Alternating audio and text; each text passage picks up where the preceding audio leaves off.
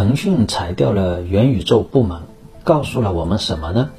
就是企业啊，跟人一样，常常也会出现决策失误，也会常常出现高估自己、低估了一些事物实施的难度。其实，在去年元宇宙最火爆的时候，我就明确的提出，元宇宙只是一个概念炒作。为什么我会那么明确的表达这样的看法呢？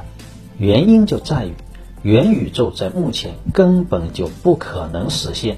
元宇宙是一种借助于多重前沿技术，包括人工智能、DNA 存储、量子计算、通讯技术、数字孪生、虚拟交互等方面的技术叠加才可能实现。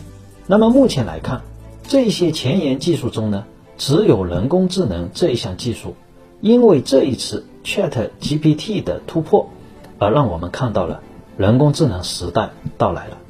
但是，就依靠人工智能这单一技术的突破，依然无法搭建元宇宙，并且在去年爆炒元宇宙的时候，人工智能都还没有获得突破。